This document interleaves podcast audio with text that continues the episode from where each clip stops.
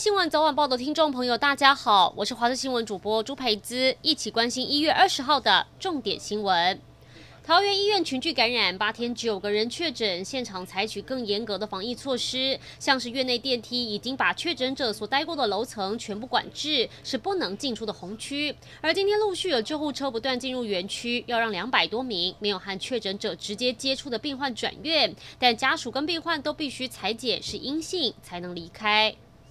因应国内疫情变化，高雄市各大医院加强感控作为，陪病或探病，除了人数限制外，要采取预约制。高雄长庚医院强调，一般民众需要前一天用电话或 App 完成预约，才可以到医院陪病或探病。而在校园方面，教育局也通报，中小学休夜市尽量避免全校集会，改成以班级或视讯方式进行。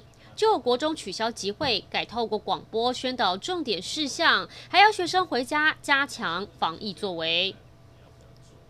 全国大学学科能力测验将在一月二十二号、二十三号登场。今年因为疫情，考试多了防疫措施。以台中市为例，除了考试全程得戴口罩，用餐必须使用隔板。更不同的是，一般生的家长不得陪考，只有身障生或是重大疾病考生才能有一名家长陪考。而考生如果发烧，就得到学校另外准备的防疫市场来考试。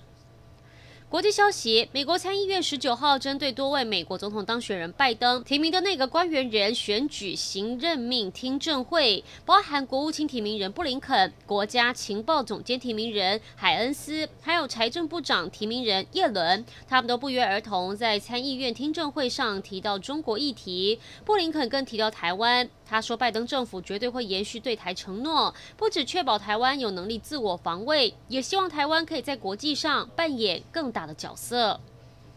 最近有一部动画完全没对白，但才上架一天就吸引超过六十六万人观看，就是来自日本的天竺鼠车车。动画里所有的车都是天竺鼠，有不同的个性。导演用羊毛毡透过定格动画的方式来拍摄，每集都才短短两分多钟。本来是给小朋友看的，没想到逗趣剧情跟谜样的天竺鼠叫声，让好多大人觉得很疗愈，风靡台日两地。